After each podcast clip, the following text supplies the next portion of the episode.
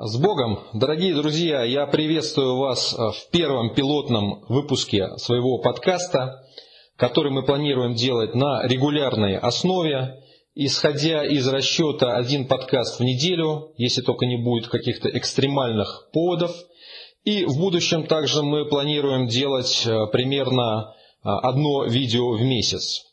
А, в основном в ходе этих подкастов и видео а, будут обсуждаться насущные вопросы, которые будут возникать в рамках дискуссии и которые также будут поступать от вас, уважаемых читателей, слушателей и зрителей. Соответственно, вопросы можно будет оставлять а, как в соответствующих обсуждениях в Фейсбуке, так и в специальном чате, который будет создан в Телеграме.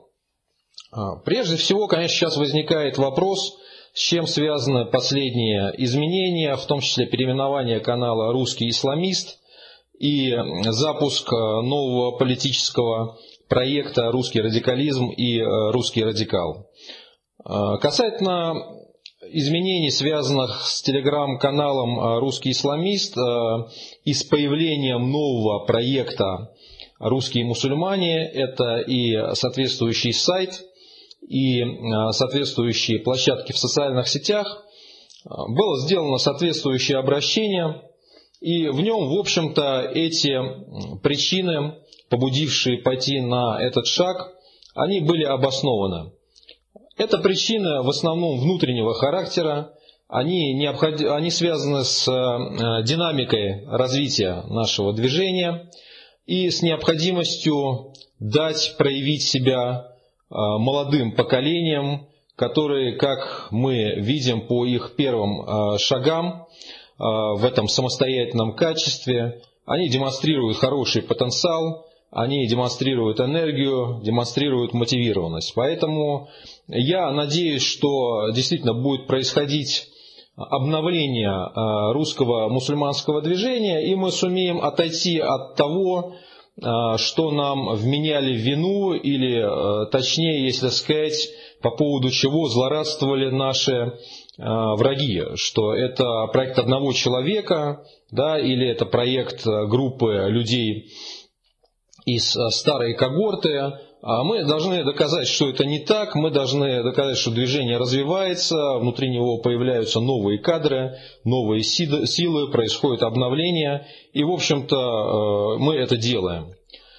Значит, касательно э, переименования и появления э, новых проектов. Возникает вопрос, не решил ли я оставить свою активность на исламском поприще. Э, друзья мои, э, надо реально смотреть на вещи. Пока у нас не будет э, реальной политической, общественной свободы, свободы вероисповедания, свободы слова, свободы собраний, свободы ассоциаций, свободы создания партии и так далее, и так далее, в принципе не будет возможно ни настоящая исламская деятельность, ни настоящая либеральная деятельность, ни настоящая националистическая деятельность, ни какая другая. Сейчас же не то, чтобы у нас нету этих свобод э, как таковых, которые декларированы в нашей славной Конституции, но мы видим, что гайки все более закручиваются, и в стране устанавливается такая полноценная, уже добротная, добротная в кавычках, конечно, тирания. Да? Поэтому говорить э, здесь об исламской активности, ну, о чем речь, э, в каком формате она может происходить. Что касается комментирования каких-то э, актуальных вопросов, ну, всегда по мере возможности я выскажу свою позицию, но что касается какой-то системной деятельности, мы просто должны понять, что мы сперва должны добиться Э, политических условий, которые э, делают возможной э, любую деятельность, исламскую в том числе. И, в общем-то, сейчас я свои усилия собираюсь направить именно в это русло, о чем я далее скажу чуть подробнее. Поэтому, на мой взгляд, это должно быть приоритетом не только моим, но и, в общем-то, всех сознательных политически мыслящих мусульман. Мы должны сейчас включиться в подготовку, по крайней мере, к изменению в будущем этой политической системы. Меня сейчас, мы ее в принципе не можем, это понятно, да? А, но такой момент э, наступит, я в этом не сомневаюсь. И к этому моменту мы должны быть готовы, и мы должны сформулировать повестку.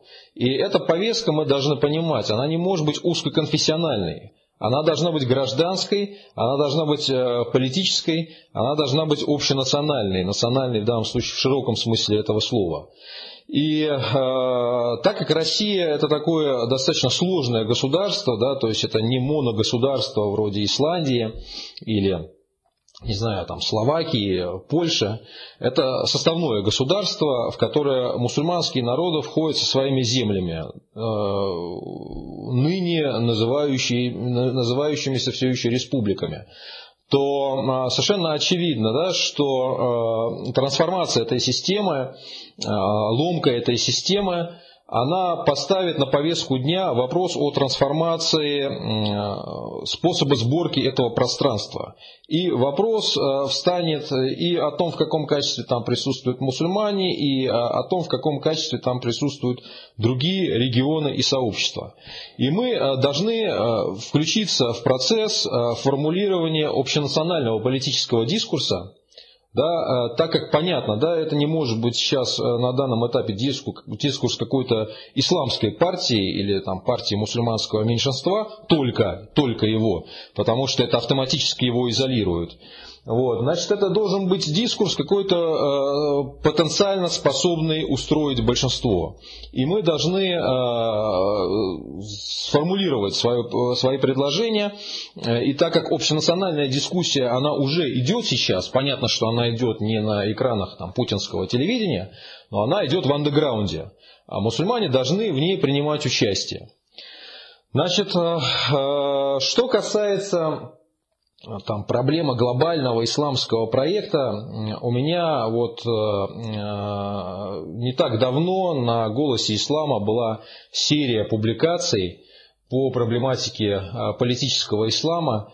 Причем я там сделал обзор очень широкого круга проблем. От глобальной ситуации и глобальных политических трендов до истории исламского движения и вообще развития ислама, на разных континентах, э, в разных частях света. Там исследован и показан э, опыт исламского движения в Турции, в Пакистане, э, Малайзии, Индонезии, в Боснии, в Африке и так далее.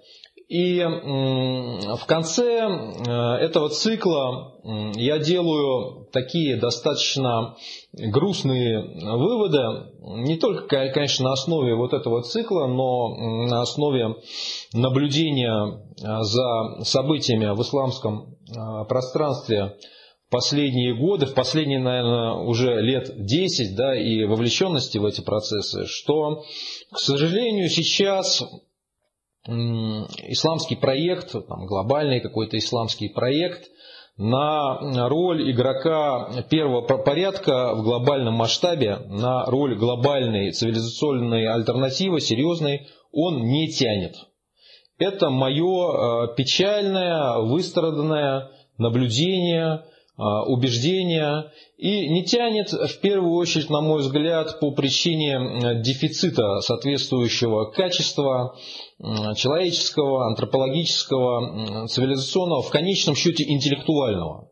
То есть потому что сейчас мусульмане не соответствуют тем э, требованиям, которые ставит э, история перед э, игроками, претендующими вот на эту роль, на роль глобальных игроков. Было время, когда они полностью соответствовали, было время, когда им принадлежала эта глобальная цивилизационная альтернатива. Сегодня, к сожалению, мусульмане находятся на обучении глобальной цивилизации.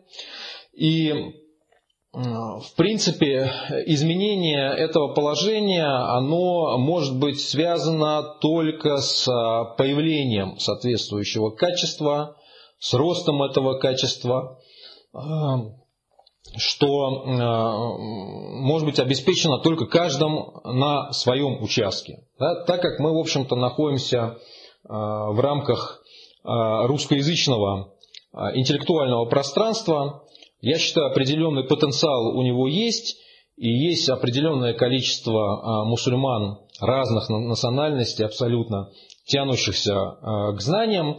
В принципе, работать в этом направлении необходимо. Кое-что сделано мной. Были сильные там, другие мыслители. Например, нельзя здесь, конечно, обойти стороной Гейдара Джахидовича Джамаля, Рахимахуллах, хотя у нас были определенные разногласия с ним, но, безусловно, это э, величина э, огромного масштаба. Есть какие-то другие подающиеся э, надежды, кадры и имена, в том числе новые имена. А, и они должны работать в этом направлении. Не потянет э, это один человек, это должна быть командная работа, но эта работа, она должна быть востребована. Да, и эта востребованность, э, она должна проявляться не там, в количествах лайков да, и э, комментариях, а в запросе вот этого пространства и контингента, желающего включиться в процесс развития, на э, то, чтобы была обеспечена деятельность э, людей, которые способны этому содействовать. Но, коли уж мы здесь вспомнили Гидара Джахидовича, то вот у него было две такие интуиции, с одной из которых я согласен внутренне, с другой нет. И э, он, э, мне кажется, так визионерски в свое время сформулировал, исходя из своих расчетов, что наступает такой как бы период, он э, говорил, что этот период будет протяженностью примерно там, 80 лет, в течение которых должен быть создан новый тип исламского мышления, исламской методологии, мысли и в конечном счете тип мусульманина, их носителя. И без создания вот этого типа, без его появления, мы, в общем-то, обречены быть э, мячиками для битья. А, расхождение, собственно говоря, заключается в том, что он считал, что это будет происходить одновременно с вот, развертыванием исламской политической, там, может быть, военно-политической активности в рамках ломки системы. Да, то есть, что мусульмане уже в ближайшие там, годы сумеют сломать мировую систему, и вот в ходе вот этой как бы, борьбы будет происходить это становление. Я немножко смотрю на это более пессимистично. Я считаю, что, конечно, никакую мировую систему мы сейчас не сломаем, и в целом ставить э, такие задачи на данном этапе, это означает просто давать себя разыгрывать, как это и произошло в ряде мест и э, где-то там происходит или может быть будет происходить. Да? Поэтому если мы хотим по истечении какого-то времени вернуться в вот эту как бы глобальную игру, о чем, например, недавно говорил и Махатхир, Э, к этому моменту мы должны ставить точки роста, и мы должны э, достигнуть некого качества, некого уровня, на котором вообще можно будет говорить о чем-то большем. Сейчас эти точки роста, они могут быть только национальными, и по факту они являются национальными. Да? То есть мы, например, видим Турция, э, Пакистан, Малайзия – и вы э, хорошо знаете, те, кто постоянно меня читают, слушают, что мы первые, у кого были очень такие большие надежды, и сейчас уже можно сказать иллюзии в отношении Турции как площадки мирового политического ислама, мирового э, политического исламского проекта. Да?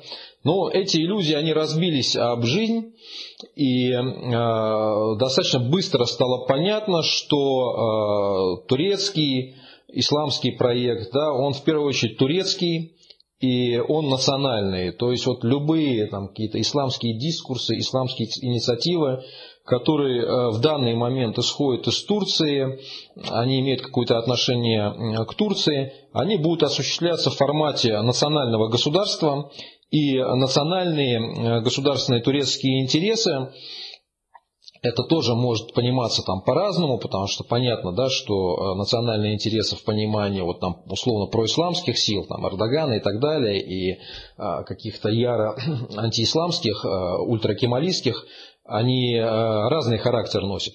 Но тем не менее они будут оставаться в рамках турецкого национального государства. И любая другая страна сейчас, обладающая потенциалом что-то развивать, от э, экономической сферы до э, оборонной и интеллектуальной, например, такие какие-то новые интеллектуальные проекты, институты, университеты, вроде того же института Ибн Халдуна в Турции, э, она будет базироваться в ближайшие, там, наверное, ну, если не десятилетия, то годы точно, а скорее всего и десятилетия, на платформе национального государства. А, что мы для себя поняли вот со своим таким каким-то э, интернациональным э, романтизмом, что где сгодился, там и пригодился, э, в том плане, что, конечно, тебя там везде примут, конечно, можно воткнуться в какой-то проект, и надо это делать, и у нас есть люди, которые успешно, они включены в проекты в разных странах, вот в эти как бы, площадки развития, но в целом все равно ты будешь там подчинен э, рамкам и правилам игры вот этих национальных площадок и национальных государств. Да? И так как мы считаем, в общем-то, что у нас есть больше потенциал, значит, та задача, которая сейчас перед нами стоит – возвращаясь вот к вопросу о свободе, о политическом переформатировании, это э, обрести свой э, национальный участок вот в этом мире пока еще национальных государств, национальных домов, где мы в рамках э, тоже значит, светского, да, в широком смысле этого слова, в рамках многонационального Э, многоконфессионального пространства, мы сможем э, развиваться и как его граждане, и как люди, обладающие своей какой-то ангажированностью, в том числе исламской ангажированностью. Поэтому я в данном случае абсолютно а, с открытыми картами, что называется, играю, потому что это и, ну, и бессмысленно в моем положении было бы делать что-то обратное. То есть мои намерения, они здесь как бы открытые, и я объясняю, почему, собственно говоря, вот логика даже нашего пребывания, нашего опыта вот в интернациональном, глобальном исламском политическом пространстве, она сейчас нас побуждает э, к тому, чтобы э, сосредоточиться на э, политическом переформатировании своего дома, да, что возможно только в рамках общегражданского, общенационального политического проекта. Вот, собственно говоря, уже переходя от наших побудительных мотивов к сущности вот этого проекта «Русский радикализм», вы, наверное, видели манифест русского радикализма э, на наших ресурсах. Э, смысл в его создании, смысл в его обозначении, он заключается в том, чтобы застолбить некую политическую площадку. И площадку не в конфессиональном качестве а, и не в личном качестве, в котором, например, я выступал тоже Э, многие годы как э, человек, который комментировал те или иные проблемы. Да? Но э, вот это комментирование, оно с одной стороны обладает там какими-то преимуществами, с другой стороны оно создает впечатление некой отстраненности. Значит, если мы говорим о каких-то политических целях, политических задачах, то мы должны обозначить свою позицию и должны обозначить свой проект в рамках э, национального политического поля. И э, вот э, это создание русской радикальной платформы, значит, нового как бы, медийного пока еще политического проекта, оно призвано стать первым шагом на этом пути. То есть я прекрасно понимаю, что сейчас мы даже находимся не в э, первой фазе, там, тем более не во второй фазе, мы сейчас находимся в нулевой фазе, когда нам нужно концептуализировать некий проект. Да? Соответственно, мы не собираемся сейчас создавать какую-то партию, организацию, но мы собираемся создать достаточно цельный а, национально и гражданско-политический дискурс, который вот сейчас, на данном этапе, он будет ориентирован не на вербовку, скажем так, солдат политических, ну, массовой да, политической армии, а на работу с э, офицерами и с э, потенциальными командирами да, э, которым, ну, называть свои вещи своими именами, просто нужно вправлять мозги. Там, где это возможно, конечно, сделать. Поэтому, конечно, наше место, оно строго на оппозиционном политическом поле. И если встал разговор естественным образом об оппозиции, то нужно в целом понять, какие круги ее образовывают на данный момент. То есть мы э, сегодня видим, что даже вот по истории с этим таинственно умершим э, депутатом Исаевым э, появляется какая-то фронта во властных, в околовластных кругах, и как бы нам это не было неприятно, мы должны признать, что система начнет рушиться благодаря именно таким людям да, потому что радикалы, антисистемные радикалы, которые находятся за пределами э, политических вот этих процессов, они, э, пока система сильна, пока система консолидирована, никаких шансов ее свалить не имеют. А алгоритм революции в России, он таков, что запускает их всегда внутренняя фронта, внутреннее предательство, называя вещи своими именами, или раскол внутри элит. Да? И э, определенные э, первые признаки такого раскола мы видим, хотя загадывать мы не будем, в отличие от ряда других э, комментаторов, называть, соответственно, сроки мы не будем. Это может произойти там, через годы, это может произойти, произойти через десятилетия. Но, тем не менее, очевидно, что рано или поздно это произойдет.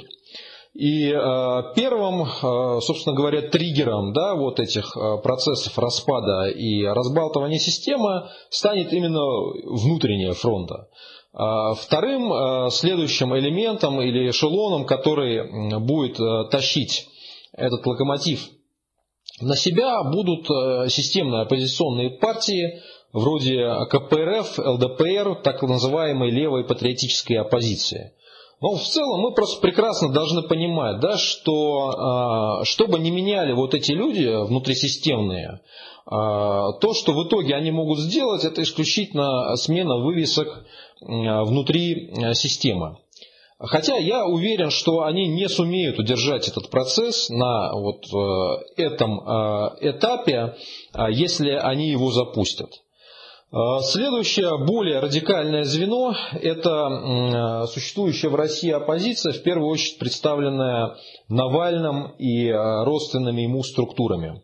А, там озвучиваются уже более радикальные лозунги, поговаривают даже о иллюстрациях в последнее время, хотя долгое время пытались избегать, уходить от этого вопроса и даже отрицать необходимость таковых.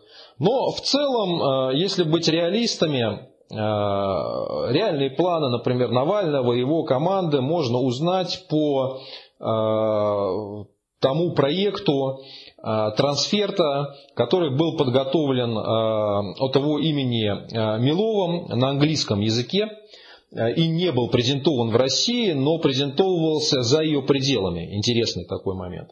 Тем не менее, мы ее прочитали, эту программу проанализировали. Соответствующий критический разбор есть на моем сайте. Ну, в двух словах речь идет о э, попытке косметического ремонта э, системы, э, в рамках которого вот эти, даже не могу их назвать радикальными либералами, да, но просто если там, можно говорить о системных либералах внутри системы, вроде там Кудрина и так далее. А, ну, максимум это не системные либералы в роли э, Навального, Милова и так далее. Они себя предлагают в качестве, ну, фактически вот этой как бы, команды э, по осуществлению косметического ремонта системы. То есть, по большому счету, э, в том же в качестве, в котором в свое время выступила демократическая интеллигенция, подрядившаяся к той части партноменклатуры и чекистов, да, которая просто решила перезагрузить, перезагрузить э, систему. А, то есть как бы понятно, что э, реальных каких-то радикальных преобразований с этим не может быть связано. А, следующий по радикальности эшелон внутри оппозиции – это э, проект Михаила Ходорковского, его «Открытая Россия».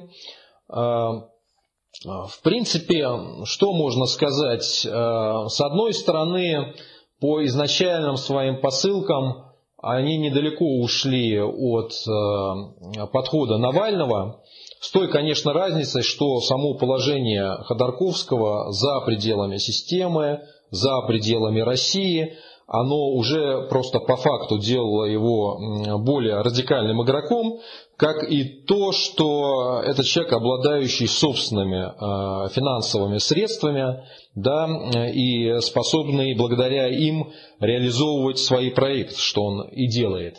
Тем не менее, Михаил Борисович э, тоже первоначально э, делал заявления, которые, в общем-то, сводились к необходимости трансферта и готовности вот выступить в качестве такого временного э, переходного э, да, правительства, который готов принять власть от э, франдерской части элиты, которая почему-то ему ее должна вручить, для того, чтобы максимально вот под контролем сверху провести какие-то преобразования. А, другое дело, что в последние годы, ну, может быть, в последний там, год, мы тоже наблюдаем определенную радикализацию у Ходорковского в постановке вопросов, а, значит, в ужесточении дискурса, да, поэтому есть тоже надежда, что это будет меняться в лучшую сторону. На этом фоне, конечно, особняком стоит та организация, которую мы не раз а, положительно отмечали, это форум «Свободной России». Я знаю, что многие ну, пренебрежительно или как-то с юмором а, относятся к ФСР как к какой-то там эмигрантской посиделке, от которой ничего не зависит, там, имитации деятельности и так далее. Я, честно говоря, смотрю на это иначе. А, потому что даже если проводить параллели, скажем, с эмиграцией, вот вы просто представьте себе, что э, к началу э, политических преобразований э, в СССР, так называемой перестройки, в эмиграции существовала бы такая площадка консолидированная, которая бы аккумулировала бы на себе независимые от партийно-чекистской системы а, радикальная оппозиционная сила. К сожалению, такой площадки в тот момент не было.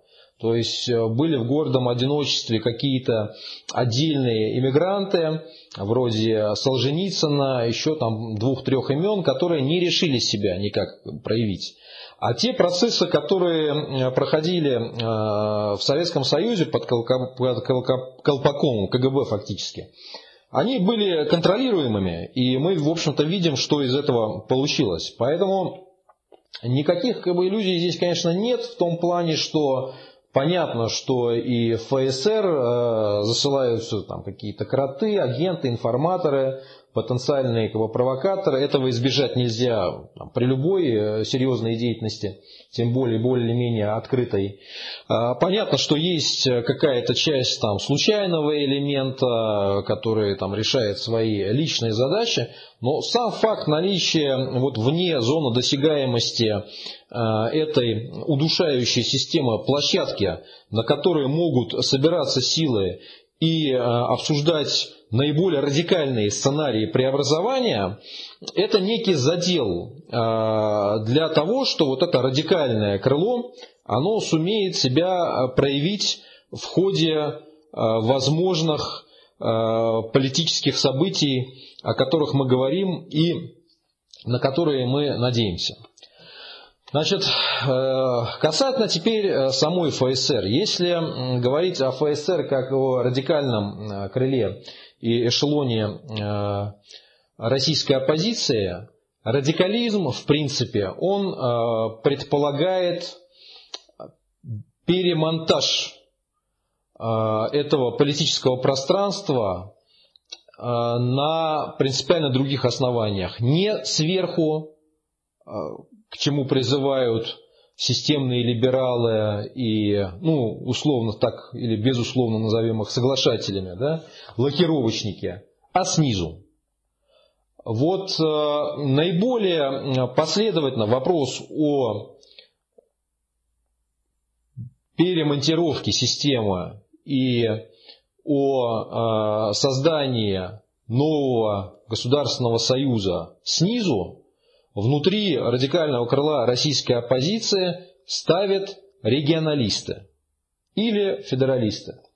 А, на этом форуме «Свободной России» было две, два кружка, скажем так, а, посвященных региональной тематике. Была секция, на которой собирались достаточно случайные, на мой взгляд, люди, а, демонстрирующие просто, ну, ну что они не в теме даже, да, и был э, круглый стол э, региональных активистов, которые куда-то э, значит, вынесли на задворки, там, в изолированное помещение, но тем не менее он собрался в этот раз, и это такой почин, да, этим людям дали возможность собраться, высказать свои достаточно радикальные идеи, взгляды, пожелания, сомнения, предложения.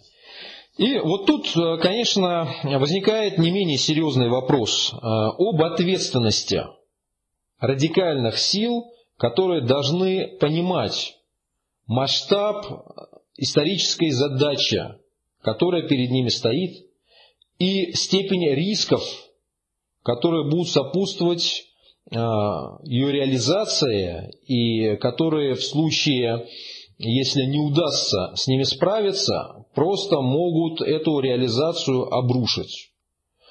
Значит, а, об этом уже вставал разговор а, в прошлый раз, когда один из видных коллективных участников вот этого радикального движения, скажем так, внутри радикалов, а именно организация «Свободный Идель Урал», а, выступила с обращением к прошлому форуму «Свободной России» с требованием признать независимость а, Поволжских республик.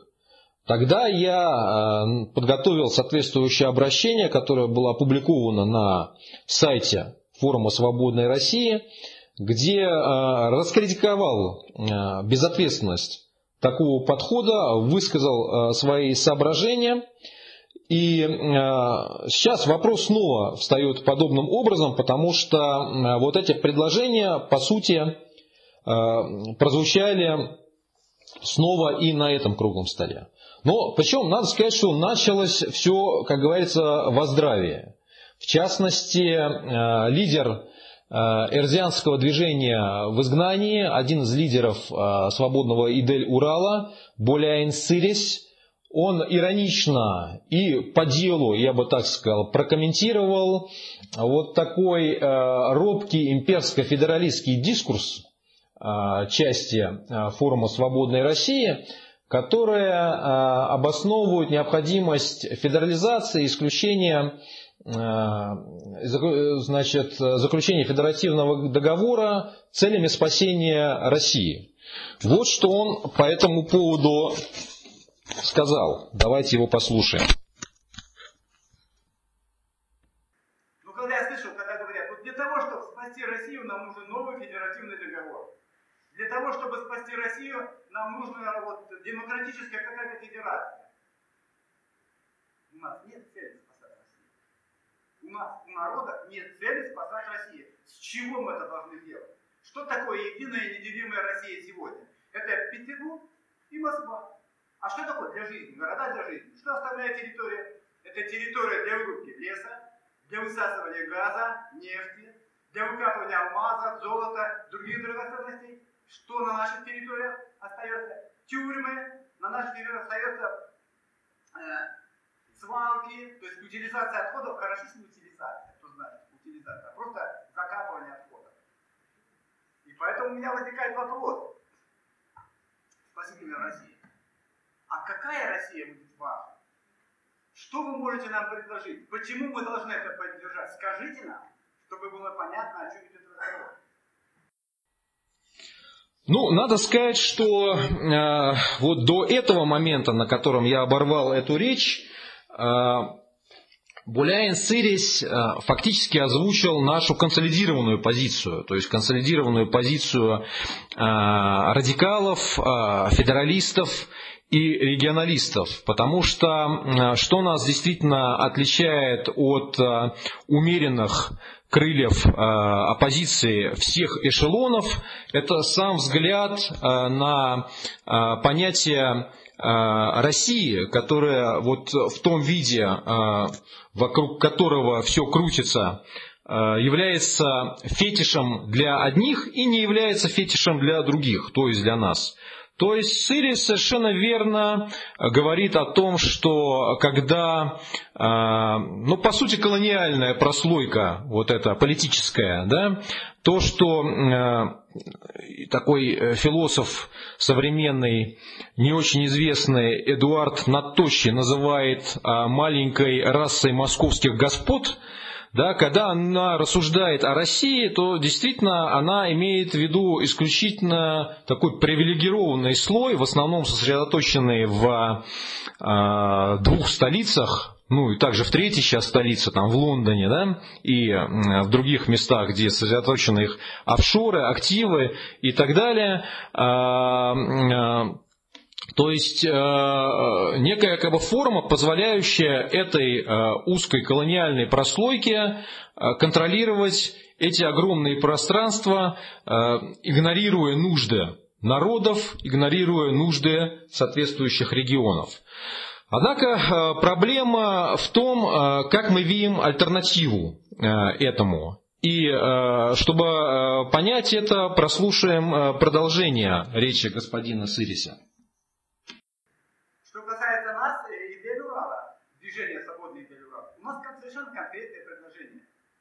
Мы мечтаем, мы хотим, мы планируем создать независимые национальные демократические государства. Это Эрзяна Макшане, сегодняшняя Мордовия, Татарстан, Башкортостан, Чувашия, Удмуртия, Мари-Эл. Это независимые самостоятельные демократические государства.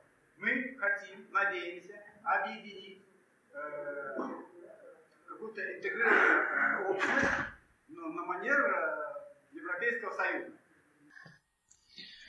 Итак, э, лидер арзианского движения, собственно говоря, повторяет э, тезис, высказанный э, в предыдущем обращении к форуму «Свободной России», то есть необходимо признать независимость Поволжских республик, которые следующим шагом создадут что-то вроде Европейского Союза. Причем подчеркивается, что речь идет о национальных государствах, национальных демократических государствах, собственно говоря, обоснованием чему и э, иллюстрацией чему является тот факт, что э, создавать вот эту федерацию планируется только из республик, э, имеющих этническую окраску.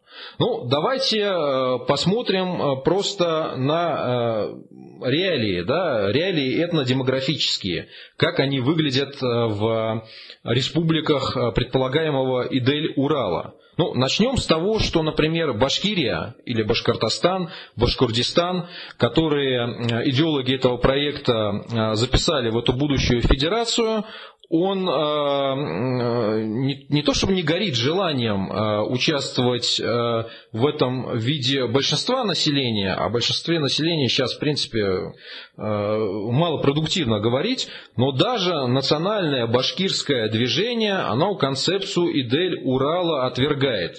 То есть любой, кто э, просто в курсе вот, э, истории национальных движений этого региона, он э, об этом прекрасно знает. Да? Соответственно, если э, в этом проекте не участвует Башкирия, то уже, в общем-то, и нахождение в нем в отдельном качестве Татарстана в отрыве от другой тюрко-мусульманской республики, оно является достаточно проблемным. Ну хорошо, пойдем дальше. Даже если взять, например, ту же э, Башкирию, э, этнический состав на данный момент э, Башкордистана это примерно по трети населения составляют башкиры, татары и русские.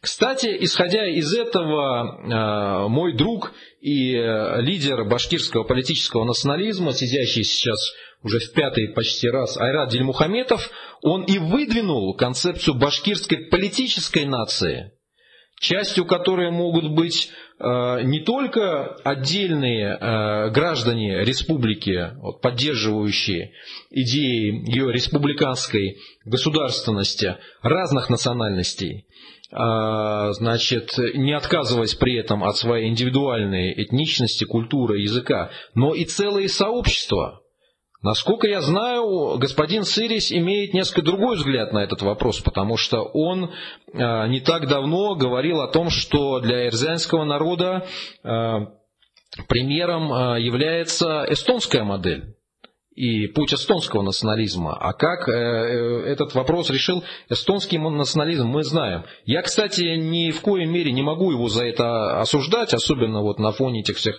событий русского мира и так далее. Но э, мы просто должны понимать, как драматические вводные данные отличаются при Балтике от пространства Поволжья, о чем будет сказано чуть дальше.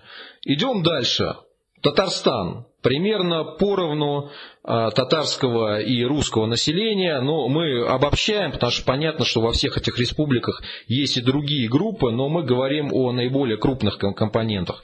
Чуть больше татар на данный момент, чем русских, но при этом существуют а, а, районы компактного проживания русского и русскоязычного населения. Та же самая ситуация, кстати, в Башкирии, это надо понимать.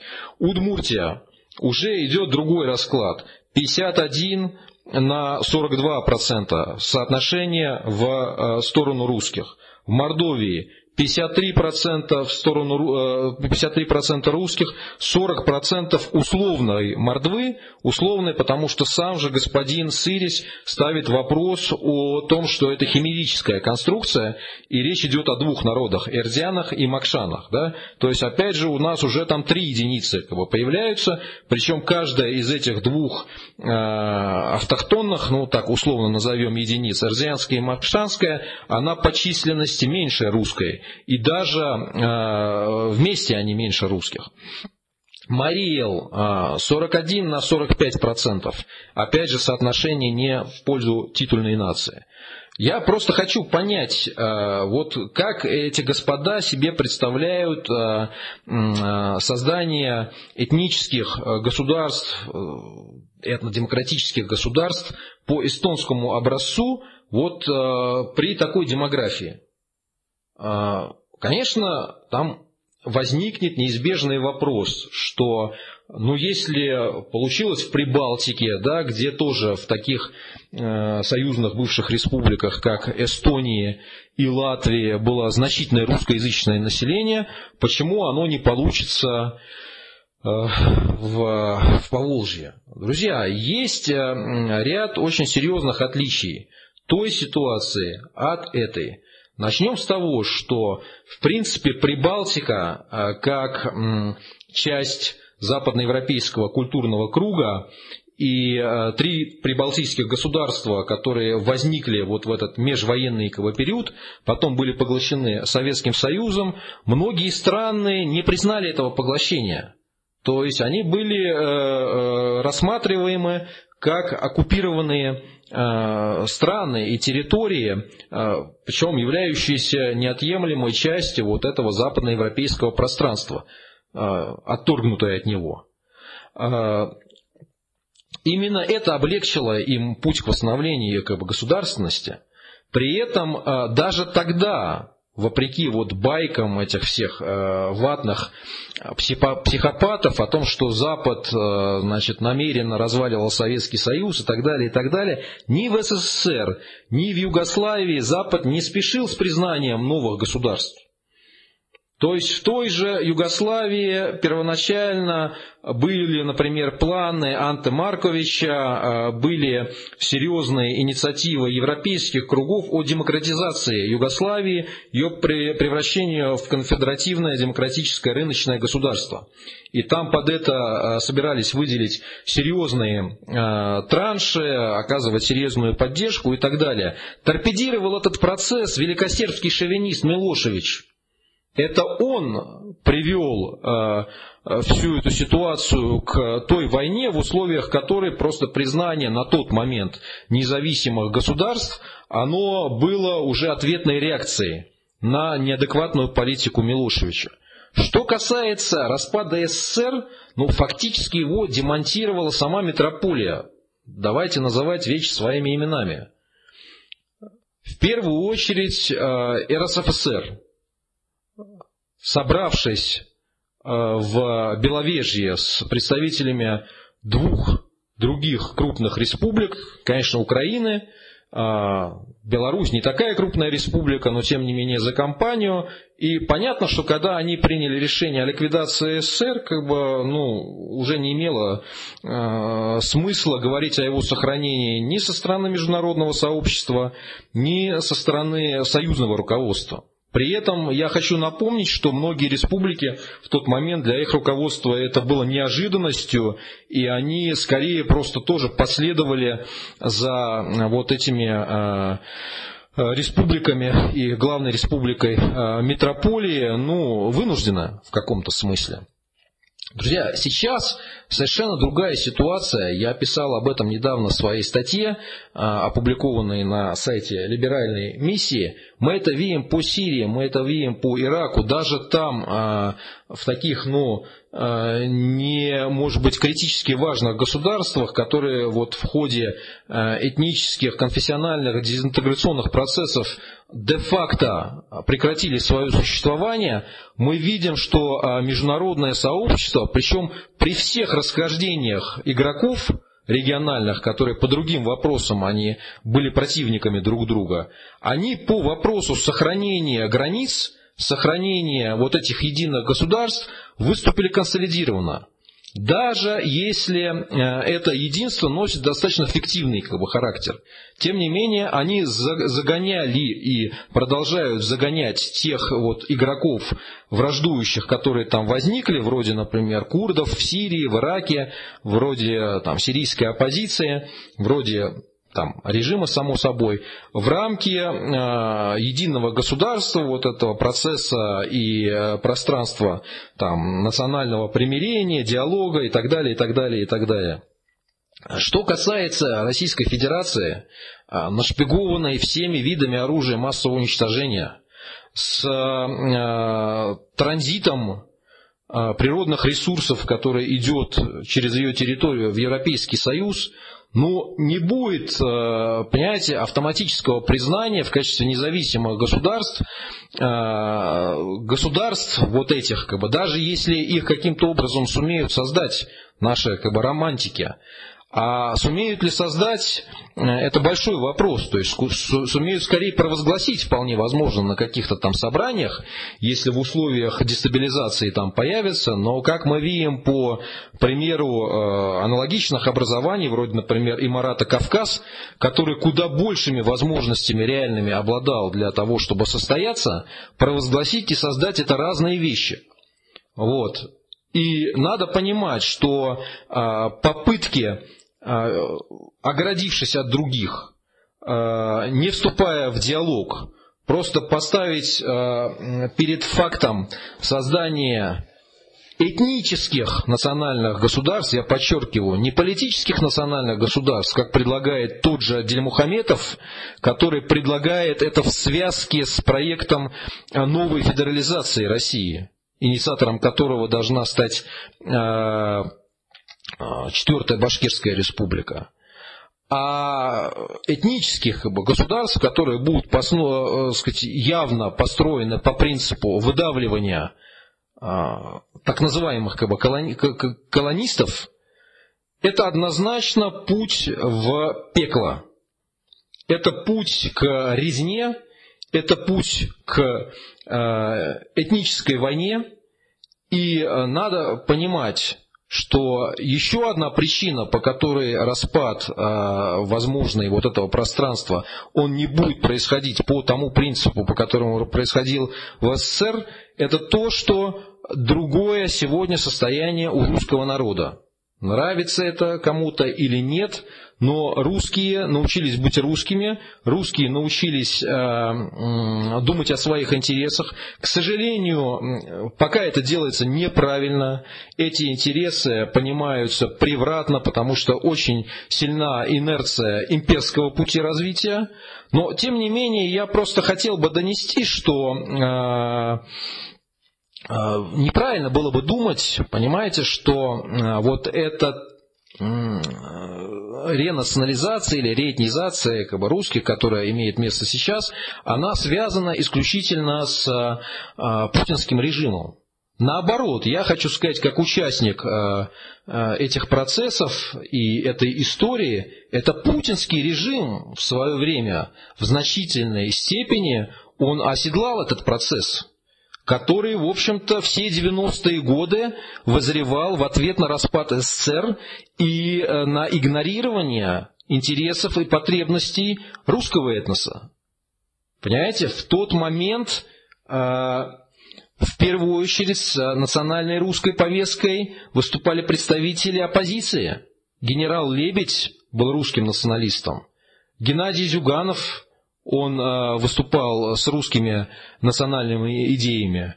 Дмитрий Рогозин, который тогда был в оппозиции, он возглавлял Конгресс русских общин. Ну, о Жириновском и говорить нечего.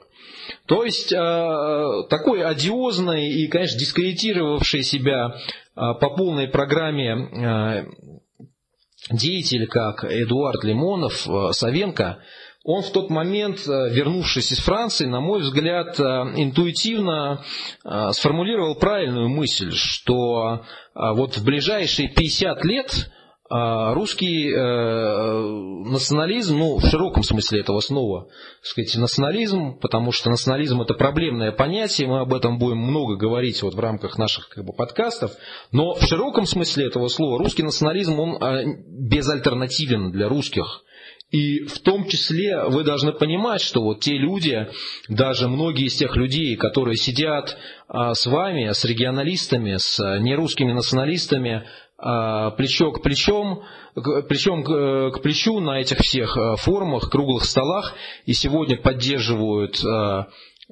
федерализацию, сегодня поддерживают борьбу независимой Украины, значит, сегодня выступают противниками так называемого русского мира и путинизма, огромное количество из них, друзья, а, тоже имеет русский националистический бэкграунд. Вы можете это, это, это знать, можете не знать, но, а, понимаете, это что-то да означает. Вот. Просто эти люди а, в другом ключе пытаются осмыслять русские этнические интересы и потребности в том ключе, который в принципе совместим с нашим общим развитием и с достижением нами наших общих целей. Потому что есть э, другая, к сожалению, на данный момент мейнстримная тенденция в русском э, пространстве. Это тенденция имперская, которая в принципе вас э, не видит, не признает или признает исключительно как врагов. Вас Э, рассматривает как врагов, а нас рассматривает как национал-предателей. Хотя, конечно, по сути это не так, да? По сути, э, в общем-то, мы их считаем национал-идиотами. Идиотами в первоначальном греческом смысле этого слова. То есть идиот э, в древних Афинах это человек, у которого не было политического мышления. А почему они, эти люди, являются национал-идиотами, а не национал-радикалами никакими? Да? Потому что э, они просто не понимают, что политически Да, я знаю, что многие, э, когда вот э, будут слушать мою полемику с коллегами из нерусских национальных движений, то есть просто возникнет такая естественная реакция, а почему, собственно говоря, вот мы, русские, составляя 80% населения России, и вот такую многочисленную часть населения во всех этих республиках. Вообще, зачем нам какой-то этот диалог и почему мы не можем решить этот вопрос радикально э, на базе так называемого РНГ, да, русского национального государства, э, ликвидировать все эти республики и ну, максимум по милости своей оставить там, культурной автономии тем, кто будет себя хорошо вести. Вот. Ну, э, очень просто. Я э, этому вопросу посвятил э, много страниц в своей книге, потому что исторически русская, русская в политическом смысле этого слова, как центростремительная конструкция, устроена на имперских, а не национальных гражданских принципах. Поэтому вот мобилизация такого русского фактора да, и э, противопоставление этого э, русского имперского фактора национальным факторам республик, возникших в свое время в результате освободительной борьбы этих наций еще в период февральской революции и после нее, в годы гражданской войны, оно просто приведет к тому, что так называемая РНГ, сколько бы в нем не было русских, даже если это будет не 80%, как сейчас, а 90%, оно все равно будет империей. Да? И империей, в первую очередь, по отношению к русскому народу, а, попросту говоря, деспотией, которая об этот народ будет вытирать ноги. Понимаете? То есть, э, эта ситуация проигрышная, и этот путь э, проигрышен для самих русских, но просто надо понимать, что если русских будут загонять в угол, если русских не будут слушать, если русским э, не будут выделять то, что вот американцы называют room, да, то есть комната, там, пространство какое-то, э, э, то люди, которые будут вести себя таким образом, они будут играть на руку вот этому имперскому реваншу и фактору имперской мобилизации, в результате чего проиграем мы все. Поэтому вот сегодня уже поступил первый э, отклик на мою книгу, и э, мне там прозвучал укор в том, что я как бы говорю о радикализме, но на самом деле вот моя конструкция, она представляет собой компромисс. Понимаете? Э, опять же, радикализм это не идиотизм. Радикализм это политический радикализм в э, постановке вопросов и в постановке требований правильных. Наш радикализм, он в первую очередь касается радикальной задачи исторической э, трансформации, формационной трансформации этого пространства, которое должно перейти из Э, состояние деспотии в состояние э, гражданское, в состояние правовое, в состояние республиканское. Да? И, э, как показывает опыт, этого невозможно добиться ни игнорируя те нации, которые проявили свою национально-республиканскую гражданскую субъектность в ходе самоопределения еще после февральской революции – они были якобы созданы большевиками. Большевики их просто попытались приручить, советизировать, взять под свой контроль, это был тактически с их стороны правильный шаг. Вот. Но фактически он вел к восстановлению э, той же империи, но на новых э, принципах. Ни э, ни в результате игнорирования народного или национального большинства этого пространства. Потому что если оно не получит свое место в этом а, федералистском решении, то оно будет его торпедировать. Поэтому а, наш радикальный проект, федералистский проект, а, он представляет собой как раз попытку и стремление сформулировать согласованную платформу, согласованную платформу борьбы и будущего строительства общего политического пространства для всех сообществ. это и возвращает нас, собственно говоря, к тому вопросу, э, с которого я начал этот разговор. Да?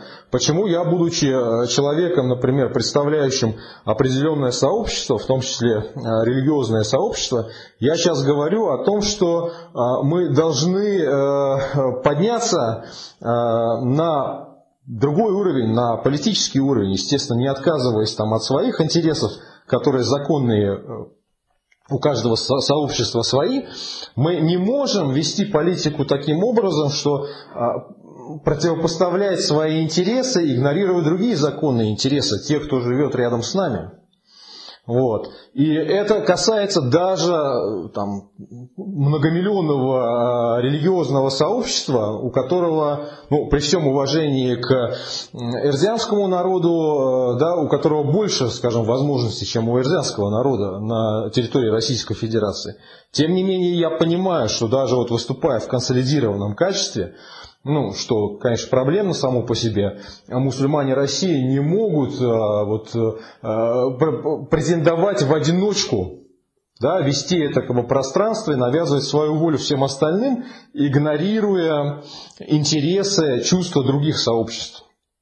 Поэтому наш радикализм, он э, касается и направлен на радикальный демонтаж вот этой деспотической системы, что само по себе является радикальным требованием, но а, в качестве условия этого радикального требования и его достижения а, оно предполагает формулирование вот этой платформы, не столько компромиссной, да, сколько коалиционной как бы, платформы, того, что в английском языке называется как фреймворк, некие рамки консенсусные, да, которые мы должны согласовать как общественный договор.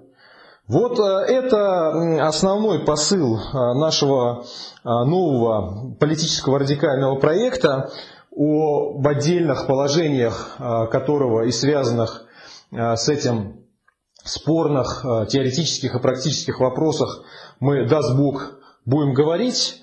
И, соответственно, призываем наших слушателей, читателей принимать в этом участие, включаться в эти обсуждения, делиться своими интересными мыслями, помогать проекту, а, распространять о нем информацию.